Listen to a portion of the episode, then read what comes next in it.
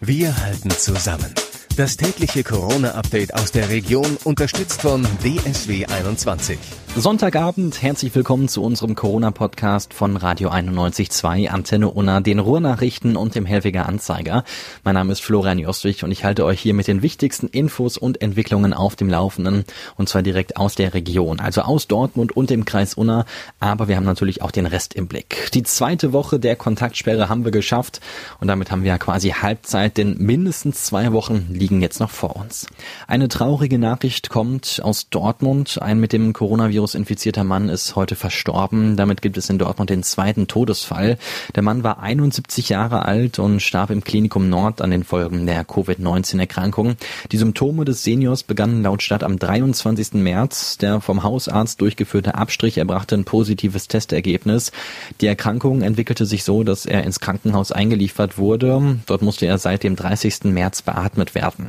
Vorerkrankungen sind nicht bekannt, auch die Infektionsquelle ist noch unklar. Als Kontaktperson gilt nur die Ehefrau, sie befindet sich in häuslicher Quarantäne. In der Corona-Krise entwickeln viele Dortmunder auch ein Herz für Tiere im Zoo. Seit drei Wochen ist der Dortmunder Zoo jetzt wegen der Pandemie schon geschlossen.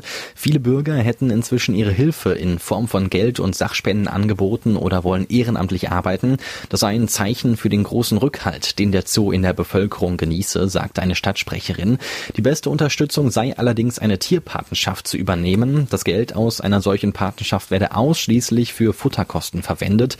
Die dauert ein Jahr und kann beliebig verlängert werden, erklärt Zoodirektor Frank Brandstetter. Es gibt viele Menschen, die gefragt haben, was können wir tun, können wir etwas tun? Und im Moment kann ich leider nur sagen, also uns hilft tatsächlich am ehesten, wenn die Leute uns was spenden, damit wir möglichst dieses Finanzloch, was wir haben, möglichst klein halten können. Wir freuen uns über jegliche Unterstützung dieser Form, denn das hilft uns natürlich auch zuversichtlich in die Zukunft zu schauen.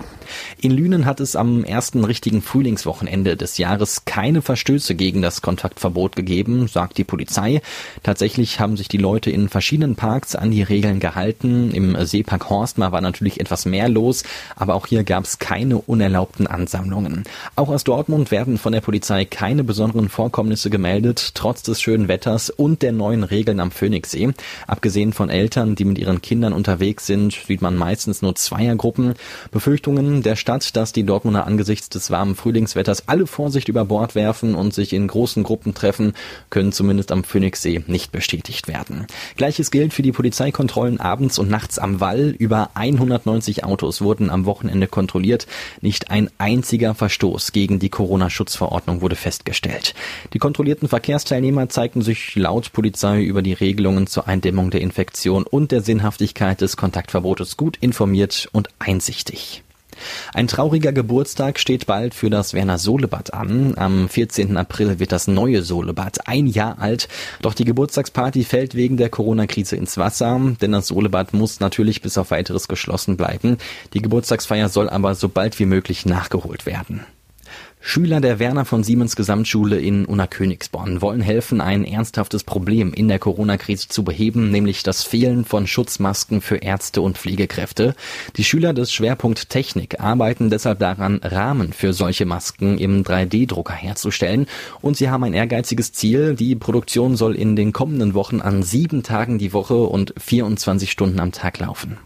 Es gibt viele Möglichkeiten, wie Schüler in Zeiten des Coronavirus ihre Aufgaben gestellt bekommen, zum Beispiel über E-Mail, WhatsApp und äh, FaceTime. Manche Lehrer machen sogar Videokonferenzen mit ihren Schülern und viele von denen finden diese Art des Unterrichts nicht einmal schlecht. Sie können sich zum Beispiel besser konzentrieren als in der Schule. Dass die Rückholaktion nicht immer so gut funktioniert, merkt gerade die Dortmunderin Awatef Kebaya. Sie ist wegen eines schweren Schicksalsschlags noch vor der Corona-Krise nach Tunesien geflogen. Bei den Rückholflügen durfte sie dann nicht mit an Bord gehen, weil sie keine deutsche Staatsbürgerschaft hat. Ihr Mann und ihr Sohn warten deshalb weiter in Dortmund auf sie. Weil die Busse immer voller werden, sodass die Fahrgäste nicht mehr ausreichend Abstand halten können, musste ein Busfahrer aus Lünen schon Fahrgäste stehen lassen. Jetzt hat er an den Landrat geschrieben. Er verweist auf die Forderung von RKI-Chef Lothar Wieler, zusätzliche Busse einzusetzen. Die hat die VKU allerdings nicht. Die Verkehrsgesellschaft fährt zurzeit im Ferienfahrplan, weil sie nicht so viele Fahrgäste hat und sie setzt alle ihre Gelenkbusse ein, die mehr Platz bieten. Viele Unternehmen kämpfen um ihre Existenz und jetzt will der Billiganbieter Teddy wegen der Corona-Krise fällige Rechnungen für seine Zuliefererbetriebe erst mit zwei Monaten Zeitverzug bezahlen, also frühestens im Mai. Das stellt vor allem kleine Betriebe vor ernste Probleme. Gucken wir jetzt noch auf die aktuellen Corona-Zahlen. Im Kreis Unna sind 34 bestätigte Infektionen dazugekommen.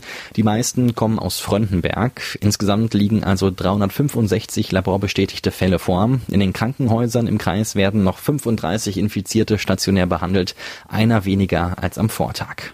In Dortmund sind heute 21 positive Testergebnisse dazugekommen. Somit liegen hier seit dem ersten Auftreten der Erkrankung insgesamt 414 positive Tests vor. 168 Patienten haben die Erkrankung überstanden. Und damit war es das auch schon wieder für heute mit unserem Corona-Update von Radio 91.2, Antenne Unna, den Ruhrnachrichten und dem Hellwiger Anzeiger. Ich hoffe, wir hören uns morgen wieder. Ich bin Florian Joswig und denkt dran, bleibt gesund. Wir halten zusammen.